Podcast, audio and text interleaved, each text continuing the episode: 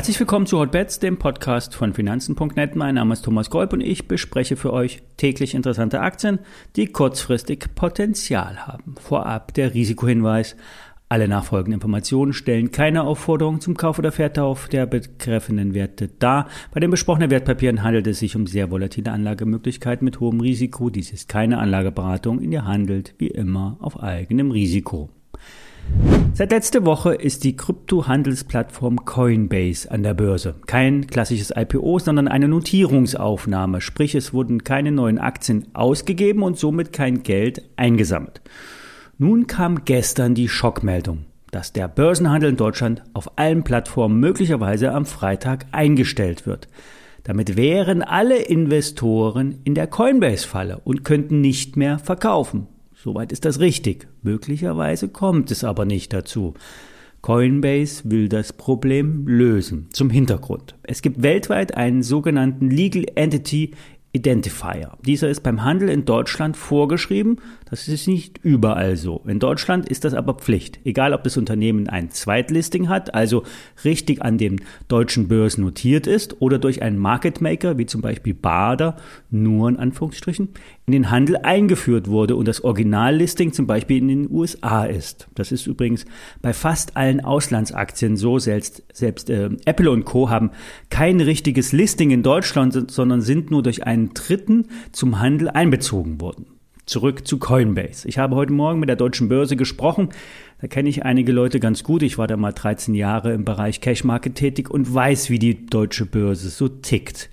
Coinbase hat kurz vor der Notierungsaufnahme den Legal Entity Identifier gewechselt, beziehungsweise ist mit einer anderen Firma an den Markt gegangen. Unklar, warum das gemacht wurde. Das heißt, die Nummer passt nicht zum börsengelisteten Unternehmen. Ein Versehen.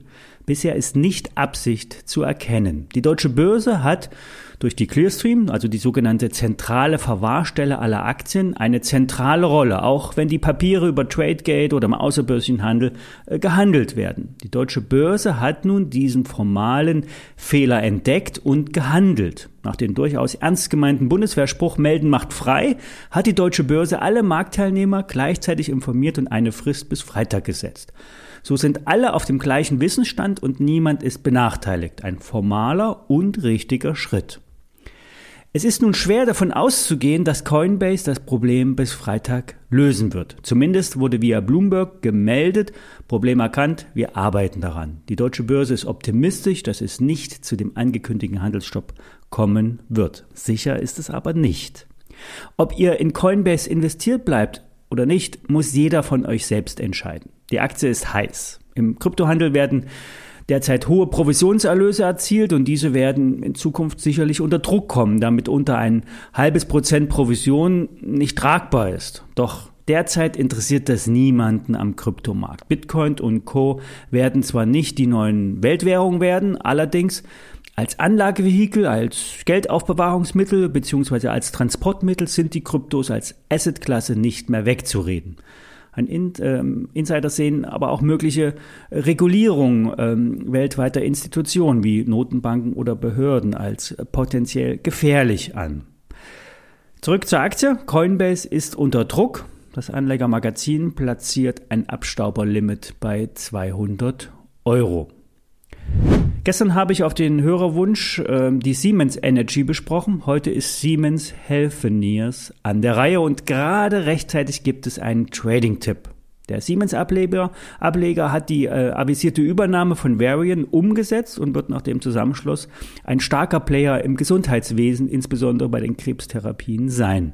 Das umfasst die äh, In-vitro-Diagnostik, bildgebende Verfahren bis hin zur Behandlung und Nachsorge in der Onkologie, sprich beim Krebs. Auch beim äh, Thema Covid-19 ist Siemens Healthineers äh, mit einem Schnelltest am Markt und wird beträchtliche Einnahmen hier generieren. So erwarten es die Analysten. Die Zahlen werden am 3. Mai veröffentlicht. JP Morgan hat die Einschätzung Kaufen abgegeben. Kursziel 55,30 Euro.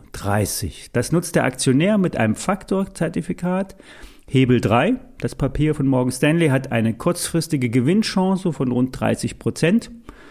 Wer jetzt etwas ruhiger mag, der kann auch in die Aktie investieren und auf einen Sprung über das Allzeithoch spekulieren. Der Stopp in der Aktie sollte unter das letzte Zwischentief um die 44 gelegt werden. Die E-Sins zu dem Morgan Stanley Produkt findet ihr in den Shownotes. Alle Details zu den Märkten wie immer auf finanzen.net und wir hören uns morgen, wenn ihr mögt.